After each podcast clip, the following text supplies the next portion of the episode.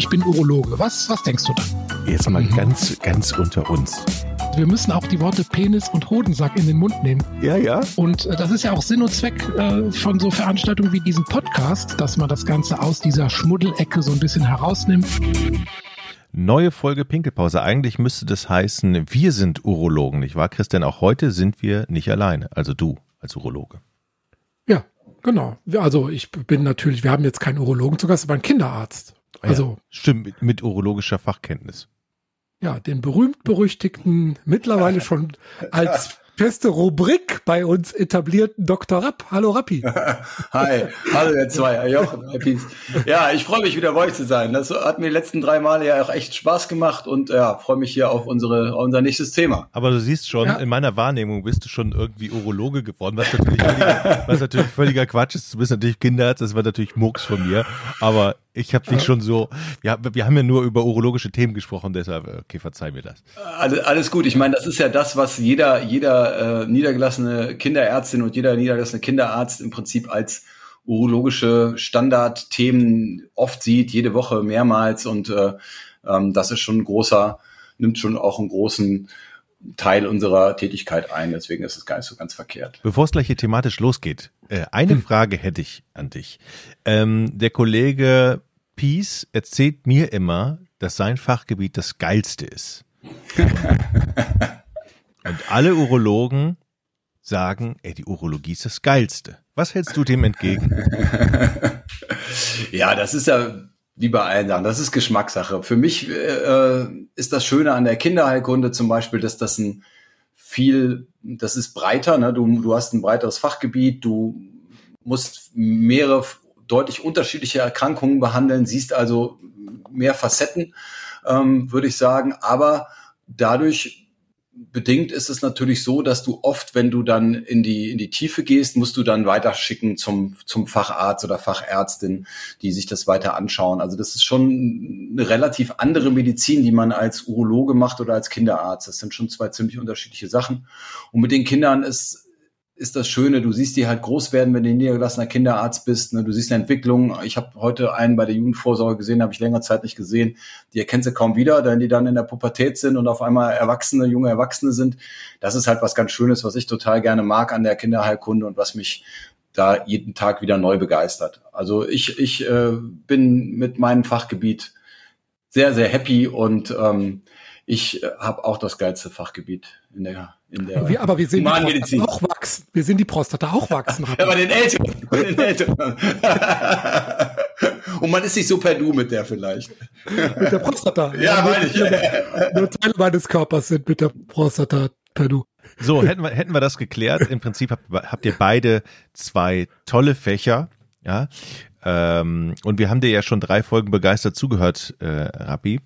Ähm, in dieser Folge geht's um den Hodenhochstand, nicht wahr, Chris? Das war das, was du gesagt hast, okay, das müssen wir auf alle Fälle mal thematisieren, weil das ist dann in den ein besonderes, ein besonderes Thema. Also absolut, weil das halte ich für enorm wichtig, weil der Hodenhochstand, der ist erstens sehr, sehr häufig. Also wenn ein Kind geboren wird, dann äh, ist bei fünf Prozent, also bei jedem zwanzigsten Jungen, der Hoden noch nicht sicher im Hodensack. Ne? Und das muss dann ähm, der Kinderarzt im Rahmen der U-Untersuchungen sehr sorgfältig kontrollieren, denn ähm, der muss dann in den nächsten Wochen und Monaten auf jeden Fall in den Hodensack hinunter, damit der im späteren Verlauf sich normal entwickelt. Und deshalb ist dieses Thema so enorm wichtig, dass also sowohl die Kinderärzte als auch die Eltern da ein ganz besonderes Auge drauf haben, dass der Hoden ähm, sicher im Hodensack ist. Wie ist denn eigentlich die Entwicklung des Hodens? Also ähm, wie geht's da? Wie geht's da los und wo muss er wann sein? Ja, das ist ja eigentlich so, dass der der Hoden beim Embryo, also beim äh, im, im, Mutterleib, liegt der Hoden an der hinteren Bauchwand. Da entsteht der eigentlich. Ne? Und der wandert dann entlang von so einer äh, ja, Schiene, kann man sagen, über den Leistenkanal bis in den Hoden. Und da können natürlich auf dem Weg mehrere Fehler passieren. Also der kann zum Beispiel falsch abbiegen. Also er kann erstmal die, die Öffnung gar nicht finden, dann bleibt er im Bauchraum liegen. Dann ist es ein Bauchhoden. Oder der kommt, findet den Leistenkanal, aber schafft es nicht bis unten. Dann ist es ein Leistenhoden. Oder der schafft zwar den Eingang, und man kann ihn auch runterziehen, aber wenn man ihn loslässt, rutscht er wieder hoch. Dann ist es ein Gleithoden. Oder er ist unten und dann durch bestimmte Auslöser wie Kälte, Nässe, bei älteren Kindern dann auch Erregung und so weiter, kann der reflexartig hochgehen, kommt dann aber spontan wieder runter. Dann ist es ein Pendelhoden. Oder letzte Möglichkeit, wenn er auf seinem Weg nach unten irgendwo die falsche Abzweigung nimmt, also zwar in den Leistenkanal rein wandert, aber nicht in den Hodensack will, so gibt es auch Fälle, wo der Richtung Bein zum Beispiel, also ähm, in den in den Leistenbeuge oder so, oder man, man gibt auch Fälle, habe ich nie gesehen, Richtung Dammbereich wandert. Also das ist dann ein Ektoperhoden, der dann nicht liegt, wo er liegen soll. Also es gibt ganz verschiedene Formen von Hodenfehllage, aber alle sind behandlungsbedürftig, außer der Pendelhoden, denn da ist der Hoden meistens im Hodensack, pendelt halt mal nach oben, kommt aber wieder alleine runter. Alle anderen Formen müssen Rappi und ich behandeln. Ja, ja, ähm, also behandeln ähm, muss man die dann irgendwann und das Schwierige ist ähm, tatsächlich zwei äh, Phänomene, finde ich, auseinanderzuhalten, so im Alltag bei so einem zappelnden Kind unter Umständen. Das ist nämlich der Gleithoden und der Pendelhoden. Ne, wenn man den mhm. Hoden gar nicht tastet, dann weiß man, okay, der muss irgendwo im Bauchraum liegen. liegen. So eine Hodenektopie habe ich auch noch nie gesehen, dass der ganz irgendwo anders gelandet ist. Ähm, und einen Leistenhoden, den kriegt man meistens auch noch ähm, diagnostiziert. Dann merkt man, der ist irgendwo da im Leistenkanal. Ähm, und der Gleithoden, der Pendelhoden, das ist halt so eine sehr, ja, das ist ein kleiner Unterschied. Ne? Der Gleithoden, der flutscht wirklich immer hoch und den kann man meistens auch nicht so weit runterziehen. Pendelhoden, den kann man ziemlich weit in den Hodensack reinziehen und richtig so vom Körper wegziehen. Und der bleibt meistens auch dann, wenn man den dann da in den Hodensack reinbuxiert hat, dann bleibt der auch zumindest kurz da. Der flutscht dann manchmal auch wieder nach oben, weil es gibt einen Reflex, der heißt Cremaster-Reflex. Und dann, das können alle mal, alle, alle Männer und äh, Jungs mal ausprobieren. Wenn man eine Innenseite vom Oberschenkel streicht, dann geht auf der gleichen Seite der Hoden ein kleines bisschen nach oben. Der ist nämlich aufgehängt nicht nur mit Blutgefäßen und äh, Samenstrang, sondern da sind auch Muskeln um diesen um diesen Strang drumherum, wo der Hoden aufgehängt ist und der zieht den Hoden zum Bauchraum. Und das ist das, was der Pies von gesagt hat, bei Kälte zum Beispiel, ne, wenn es kalt wird, dann geht der Hoden auch ganz nah an den Körper rangedrückt ähm, und dann wird dieser Kremasterreflex auch ausgelöst. Ja, und das, deswegen ist es nicht so einfach, das zu diagnostizieren, wenn man sich vorstellt, man hat da jetzt einen, einen, einen kleinen Säugling oder ein kleines Kleinkind irgendwie neun Monate, zwölf Monate und der möchte sich nicht untersuchen lassen und der zappelt da rum und so weiter. Und dann soll man entscheiden, ist das jetzt so, dass ich den zwar runterziehen kann, der flutscht aber gleich wieder weg, ist aber sofort wieder nach oben gegangen oder lässt sich nicht weit genug runterziehen oder ist es halt noch ein Pendelhoden oder ist es ein Pendelhoden, der einfach nur von sich alleine mal oben und mal unten ist. Ich sage den Eltern dann manchmal, wenn ich es nicht genau geklärt kriege in der in der Untersuchungssituation, die sollen doch mal gucken, wenn das Kind entspannt in der Badewanne sitzt, sollen einfach mal schauen, ob die Hoden beide unten sind, weil manchmal es, sind die so empfindlich, sobald man da wieder hinpackt, flutscht er wieder nach oben. Ne? Also das heißt, der ist eigentlich unten, aber immer wenn man da angreifen will, weil dieser Reflex so stark ist, flutscht er wieder nach oben. Oder wenn die morgens wach werden, Windel aufmachen, da war es ganz warm beim Schlafen, vielleicht sogar noch im Schlaf, mal gucken, ob die Hoden beide unten sind. Das ist auch nochmal eine hilfreiche Information, wenn man sich in der Untersuchung unsicher ist, weil man vielleicht nicht gut untersuchen konnte. Übrigens, warme Hände sind auch hilfreich bei der Untersuchung. Mhm. Denn viele Kinder haben auch so einen ganz flachen Hodensack. Also da ist das gar nicht, das ist gar nicht die Hodenlage das Problem, sondern die Haut des Hodensack äh, ist einfach sehr, sehr straff und drückt den ja. Hoden nach oben. Die haben dann fast einen, einen, Hodensack, der wie auf Hautniveau ist, also gar kein richtiger Beutel, wo die Hoden drin sind, sondern einfach ein äh, im angespannten Zustand ein flacher, ähm, flaches Skrotum. Und da, wie du sagst, in Wärme, warme Badewanne und so weiter, ähm, entspannt sich die Haut und dann ist eigentlich erst eine, eine richtige Beurteilung äh, möglich. Ja. Was sind denn eigentlich die Gefahren, wenn der Hoden nicht draußen im Sack liegt, da wo er hingehört? Ja, das ist dem, das ist dem dann zu warm sozusagen im Schnitt. Also das ist, äh, ne, wenn er nah am Körper ist, dann ist die, ist die Hodentemperatur ähm, höher, als sie eigentlich sein sollte, und dann ist die Funktion beeinträchtigt. Ähm, also dann, oder dann kann die Funktion beeinträchtigt sein. Wenn das über einen langen Zeitraum bestehen bleibt, dann ähm, ist die Gefahr da, dass die Hodenfunktion und die Produktion der Samenzellen dann nicht ausreichend stattfinden kann. Hm. Ist auch die Gefahr genau, da, dass also, er gar nicht rausgeht, also dass er wirklich da bleiben will und dass man ihn irgendwie rausholen muss aus dem ja, ja, da kommen wir gleich zu, wann man das machen muss, wie man das macht. Ich muss noch kurz ergänzen, also bei den Gefahren. Ähm, also die Funktion kann natürlich beeinträchtigt sein, also Hormonproduktion später und insbesondere die Fruchtbarkeit.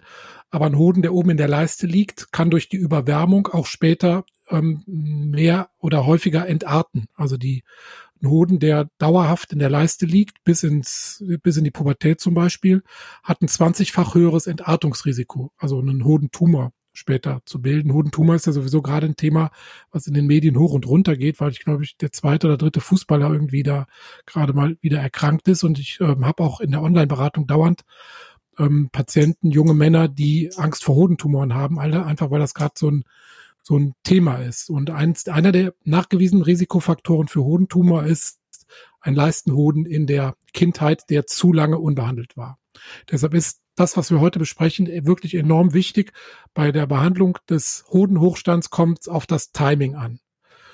Und ähm, deshalb meine Frage an dich, Rappi, hast du da so ein Konzept? Also wann bist du noch entspannt und wann fängt bei dir an, so zu sagen, oh, jetzt müssen wir aber mal überlegen, ob man da nicht oder mal eine Zweitmeinung zu Rate zieht oder sogar eine Therapie schon in die Wege leitet?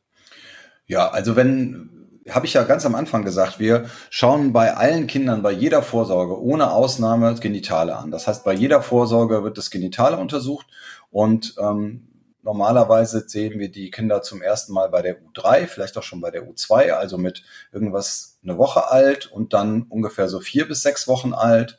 Dann die nächste Vorstellung wäre ungefähr so mit drei bis vier Monaten und dann mit fünf bis sechs Monaten. Und da mhm. hat man den ja schon in der Regel schon dreimal gesehen. Ja, da mhm. hat man also schon, ne, kann man den Eltern schon gesagt haben, gucken Sie mal genau, wie ist das so, machen Sie vielleicht noch mal so ein Hodenprotokoll, ne, mal so Striche machen, wann ist der oben, wann ist der unten oder sehen Sie überhaupt mal unten. Und wenn ich den Hoden bis der, ähm, der Junge ein Jahr, ein halbes Jahr alt ist, ähm, nicht unten habe, dann bin ich ziemlich sicher, dass der einen Hodenhochstand hat. Ja, also wenn ich mhm. der Meinung bin, das ist der Hoden ist nicht dauerhaft unten und es ist kein Pendelhoden. Also ich bin mir relativ sicher, dass der nicht mal oben und mal unten ist, sondern immer irgendwie ganz weit oben im Hodensack. Und dann Gleithoden, der sich runterziehen lässt, ein Leistenhoden oder vielleicht noch weiter, dass man den überhaupt nicht tastet. Ähm, dann würde ich im Zweifelsfall eine Therapie beginnen ähm, mit einem halben Jahr. Mhm. Und, und, die würde man noch erstmal mit ähm, Hormonpräparaten machen. Dann äh, kurz die Frage an der Stelle, bevor wir in die Therapie richtig einsteigen. In welcher Position untersuchst du oder was sagst du den Eltern, wie die so gucken sollen? Du hast eben schon gesagt, morgens in der Windel gucken, in der Badewanne gucken. Untersuchst du im Liegen oder im Sitzen? Also die ganz Kleinen, die liegen ja erstmal bei der Untersuchung. Also ein, mhm. ein vier Wochen alter Säugling, der kann ja nicht sitzen und der, mhm. äh, den kann ich erstmal nur im Liegen untersuchen. Und wenn ich dann sicher bin, dass die Hoden da sind, wo sie hingehören, dann ist alles gut.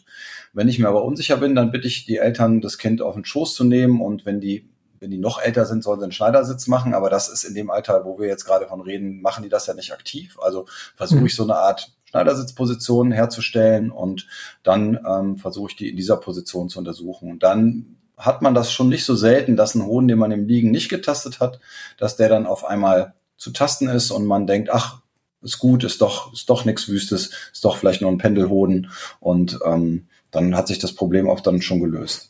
Aber das ist halt schwierig, ne? Dann, dann, wenn die dann schreien und strampeln, dann bleiben die natürlich mhm. nicht in der Position und dann sind die gleich wieder in so einem Zustand, wo dann auch dieser Kremastreflex mal häufiger ähm, ausgelöst wird und dann der Hoden deswegen dann nach oben flutscht oder nach oben gezogen wird. Und kennst du das ähm, auch das Phänomen, dass die Eltern sich das nicht zutrauen, den selbst zu untersuchen, zu tasten? Ja, das gibt es im Genitale total häufig, äh, dass Eltern, ähm, vor allem wenn das eine Geschlecht ähm, ähm, der Eltern da ist, also sagen wir mal, an Mutter ist da, kommt mit dem Sohn, dann höre ich nicht so selten, ja, das macht immer der Papa. Und bei den Mädchen umgekehrt, wenn der Vater mit einem Mädchen da ist, dann höre ich ganz oft, das macht immer die Mama, da kenne ich mich nicht mit aus.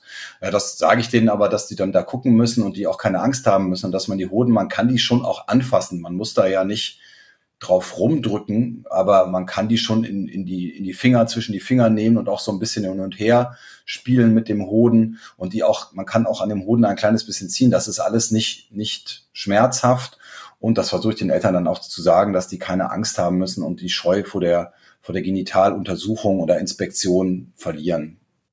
Das mhm. klappt mal, mal besser und mal schlechter, muss ich sagen, dass Wie, die Eltern mhm. da die Scheu verlieren. Wie ist eigentlich das mhm. Bewusstsein dafür, dass der Hoden an der richtigen Stelle sein muss bei den Eltern? Das ist eine gute Frage, nämlich oft nicht so dolle. Da haben die sich oft noch gar keine Gedanken drüber gemacht, da haben die oft noch gar nicht hingeguckt. Da sagen die zu mir manchmal, ja, habe ich noch nicht geguckt, weiß ich mhm. nicht genau, ob der manchmal unten ist oder manchmal nicht. Und dann sage ich denen, sie möchten da bitte nachgucken.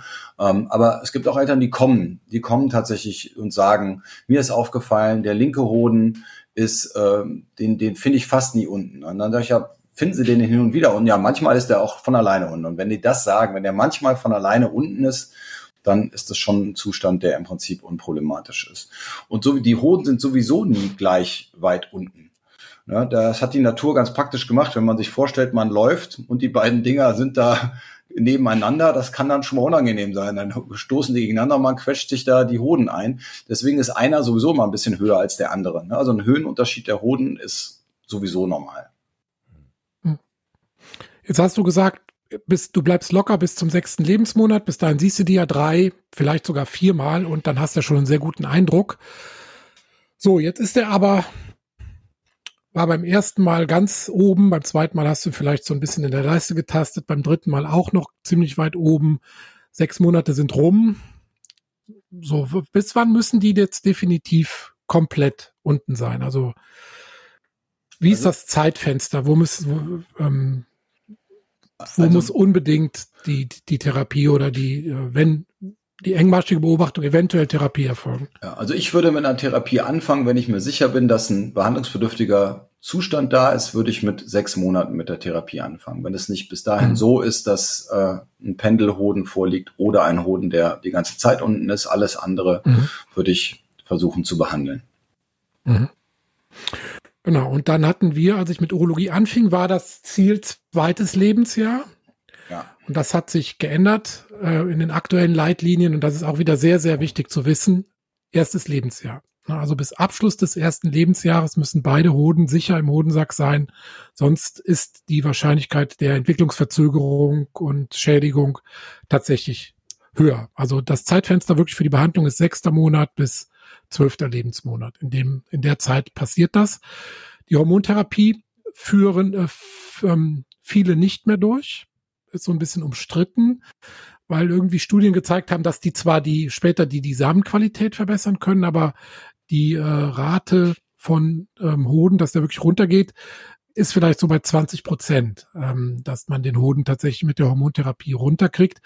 Hormontherapie ist auch gar nicht so angenehm. Ich weiß nicht, welche Therapie du normalerweise durchführst. Es gibt ja zwei verschiedene.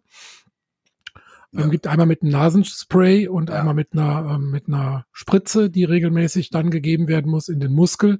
Ähm, was beides, sagen wir mal, nicht so angenehm ist. Ja. Weil man im Prinzip so eine kleine Pubertät verursacht und die Eltern da oft auch verzweifelt sind, weil das Kind wirklich Rabatz macht dann. Oder wie ist deine Erfahrung damit? Ja, also manchmal schon, nicht immer, aber es gibt sogar manchmal so, sogar eine Mini-Schambehaarung, die da manchmal anfangen kann. Äh, das kann auch passieren. ja, aber ähm, äh, man kann auch sogar beides hintereinander machen. Also es gibt da sogar dann drei Möglichkeiten. Also man kann sagen, mhm. man macht von vornherein nur das eine oder das andere. Man kann das aber auch so planen, dass man beides hintereinander macht. Und mhm. offiziell ist das, glaube ich, noch so in der Leitlinie so empfohlen. Die Erfolgsquote habe ich auch so im Kopf, wie du die gerade mhm. genannt hast, mit 20 Prozent. Ja. Wichtig, wichtig ist natürlich, dass man das dann nicht verschleppt. Ne? Dass man, wenn man jetzt mhm. sagt, wir wollen in einem halben Jahr, dass die Hoden beide unten sind und die Therapie dauert mit dem Nasenspray vier Wochen und mit der Spritze drei Wochen und wenn man das hintereinander macht, sind das sieben Wochen. Ne? Und dann muss man schon früh anfangen damit man sagen kann, okay, das hat jetzt nicht geklappt oder wenn es nicht geklappt hat, dann können wir noch die OP machen.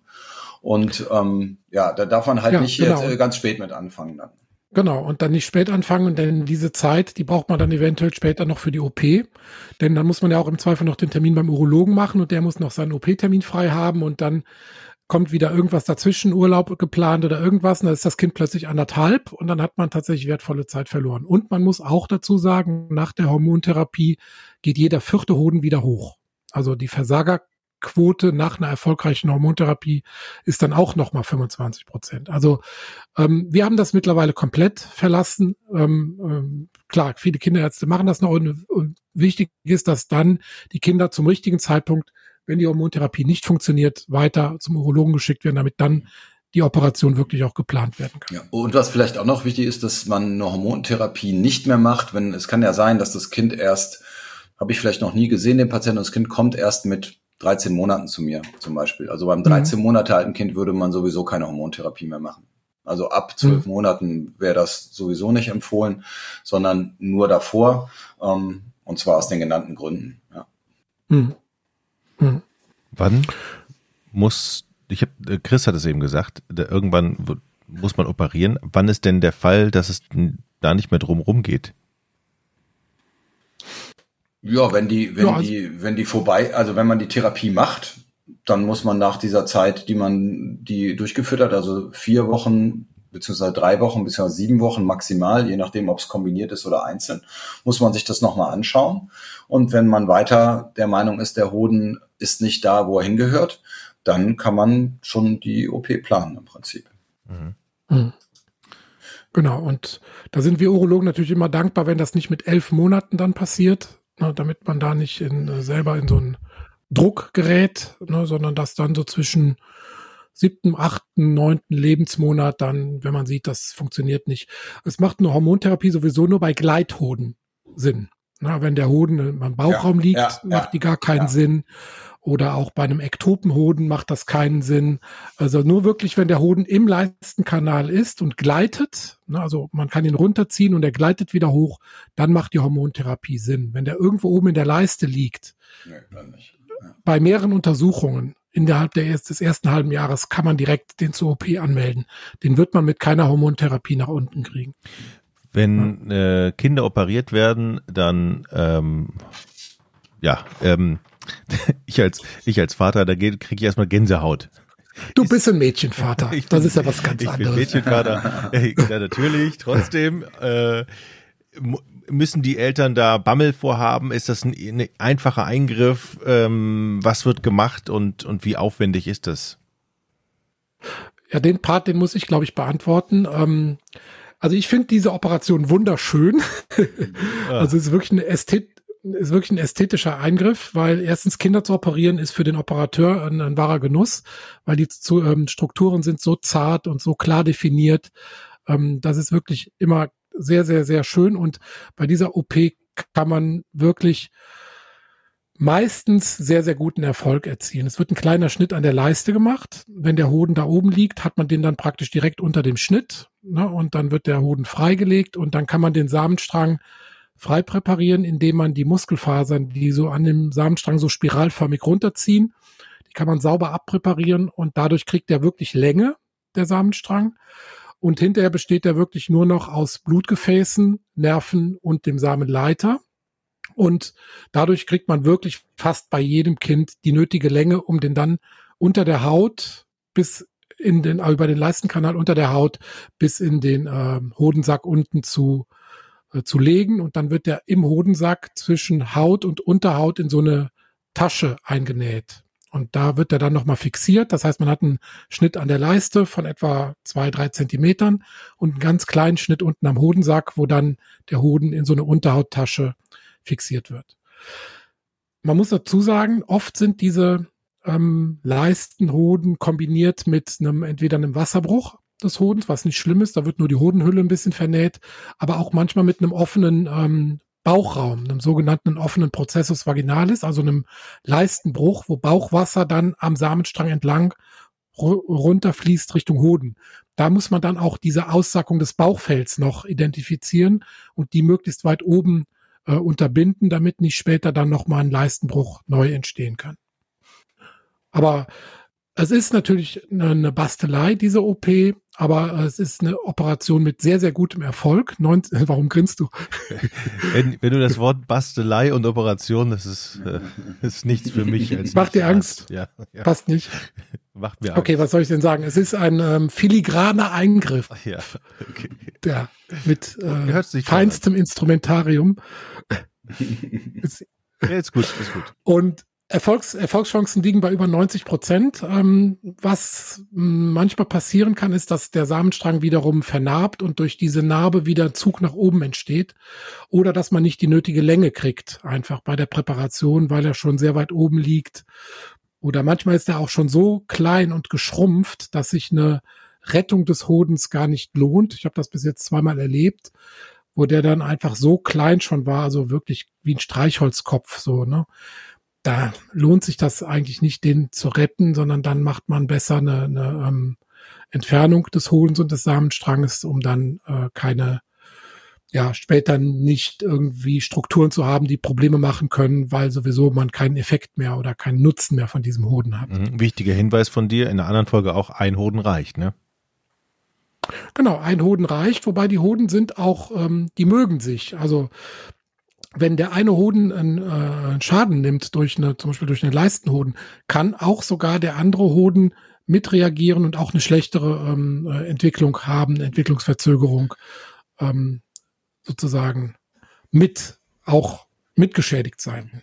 Ich habe ich hab auch noch mal eine Frage, was ja auch noch problematisch ist beim Hoden. Ja, eigentlich bist du ja unser Gast. Ja, ja, ich, ich, ja, ich weiß, aber ich wollte jetzt, wenn ich jetzt mal hier den Chirurgen da sitzen habe, dann so. äh, frage ich jetzt auch noch mal was. Ähm, der, der, die Hoden, wenn man die so, wie wir das gerade besprochen haben, tasten kann und man weiß, wo die sind, dann ist ja alles ganz gut. Aber es gibt ja auch die Situation, dass der Hoden gar nicht da ist. Wir sehen, wir wissen gar nicht, wo der ist. Also wenn wir den sehen am Oberschenkel mhm. ist irgendwas und mhm. da befindet, dann wissen wir das mhm. auch. Aber das ist ja manchmal auch ein bisschen, bisschen problematisch zu gucken, wo ist denn mhm. der Hoden? Und dann muss man ja immer irgendwie in den Bauch reingucken zumindest, ne? Oder und, wie macht Und das ist ein, das ist ein Riesenscheiß, die Situation. Ja, weil dann genau. ähm, kann man erstmal mit Ultraschall suchen. Manche Hoden findet man dann unter der Bauchdecke direkt ähm, im Bauchraum. Die sieht man dann im Ultraschall. Im Ultraschall ist der Hoden sowieso sehr gut zu sehen, sowohl in der Leiste, also im Leistenkanal, als auch in der Bauchdecke. Im Bauchraum selber wird es dann schwierig. Also manchmal sieht man den dann unter der Bauchdecke, aber wenn das dann nicht der Fall ist, muss man je nachdem ein MRT machen, also ein Magnetresonanztomographie bei einem kleinen Kind. Das ist auch natürlich eine Riesennummer. Narkose, ja. Narkose, genau. Und ähm, oder man muss eine Bauchspiegelung machen und den Hoden dann über Bauchspiegelung suchen. Und wenn man den dann findet, hat man das nächste Problem. Weil dann sind in der Regel die Blutgefäße ähm, nicht lang genug, um den über den Leistenkanal nach unten zu transportieren. Und dann muss man ein sogenanntes zweizeitiges ähm, Vorgehen machen. Dann werden nämlich erst die zu kurzen Blutgefäße gekappt. Und dann wartet man, bis die Umgehungskreisläufe sich so entwickelt haben, dass man den Hoden weiter nach unten bewegen kann. Und dann in der zweiten Sitzung den Hoden dann nach unten ähm, transportieren kann. Also die sogenannte Fowler-Stevens-Operation. Habe ich bis jetzt einmal erlebt, auch mit Erfolg, aber das sind natürlich dann schon Sachen, die mussten im universitären äh, Rahmen dann passieren. Das kann der Wald- und Wiesenurologe nicht. Ja. Also habe ich zum Glück auch ganz selten gehabt. Also ich kann mich, glaube ich, an ein Kind erinnern, das dann auch ja. äh, operiert worden ist mit so einem Kryptorchismus, nennt man das ja im Prinzip, wenn man nicht so richtig weiß, ja. wo der ist. Ähm, ja. Und äh, das ist dann immer nicht so, nicht so ganz einfach dann. Ja. Nee. Und da hm, schicken wir dann in die Uniklinik, da gibt es eine Professorin, die ist da super, super, super und da weiß man dann auch, da haben wir dann auch wieder unser Netzwerk. Ne? Wichtig ist halt einfach, dass dieses Netzwerk funktioniert. Ne? Dass der Kinderarzt vom Timing her zum Urologen schickt und der Urologe, wenn er dann selber es nicht äh, regeln kann, wiederum weiterschickt, damit das einfach sozusagen lückenlos dann passiert, wenn es passieren muss. Okay, meine Herren, spannendes Thema. Ich finde nochmal wichtig die Message, dass die, die, die Eltern ähm, sich auch darum kümmern müssen oder ne, damit in Berührung, also dass man auch da keine Ängste hat, ne, wenn es um das Thema Hoden mhm. geht und dass man irgendwie auch ein bisschen mhm. be bewusst da anpacken und hingucken kann. So formuliere ich das auf, mal. Auf jeden Fall, ja. Ja, ähm, ja. dann vielen ja. Dank für ja, die ja. vielen Infos. Ja, danke euch. Happy. Das war eine tolle Serie mit dir. Mal ja, gucken, ob uns noch was einfällt. Ja, ich hatte auch Spaß. Also ich kann es, äh, ja, ich kann es nicht leugnen. Das hat mir viel Spaß gemacht und wenn noch mal was ist, habe ich bestimmt wir auch können, noch mal Zeit. wir könnten mal Varikozele oder irgendwas machen. Aber äh, lass uns mal sacken. Ja, genau. Wir können erstmal Der Urologe, Urologe, lässt, Urologe lässt es mal sacken. Das ist doch gut. Die, die Zuhörer müssen, müssen auch erstmal wieder äh, ja, was, andere, was, anderes hören, sonst äh, sind ja, die klar. ganz von kinderurologischen Themen hier so. Und jetzt mal, unter, jetzt ja. mal unter uns, ne?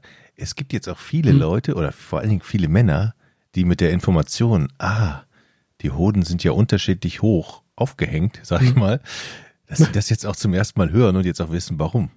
Ja, genau. Also ich rede jetzt nicht von mir, ja, natürlich, aber ich rede von vielen anderen. Du fragst, du fragst für Peter, aber die Frage kommt tatsächlich auch von erwachsenen ähm, Patienten immer noch häufig. Ähm, mein, eine, mein einer Hoden hängt höher oder tiefer, ähm, können Sie da was machen? Ja, also ja. Ja, kann ich machen, bimmelt nur dann oft. Okay. Gut. Gut, Leute, lasst uns Schluss machen, sonst driften wir ab. Alles klar. Ich Gut, bin bis die Tage. Was, was Mach's gute Zeit, ciao. Jetzt mal ganz, ganz unter uns. Wir müssen auch die Worte Penis und Hodensack in den Mund nehmen. Ja, ja. Und äh, das ist ja auch Sinn und Zweck äh, von so Veranstaltungen wie diesem Podcast, dass man das Ganze aus dieser Schmuddelecke so ein bisschen herausnimmt.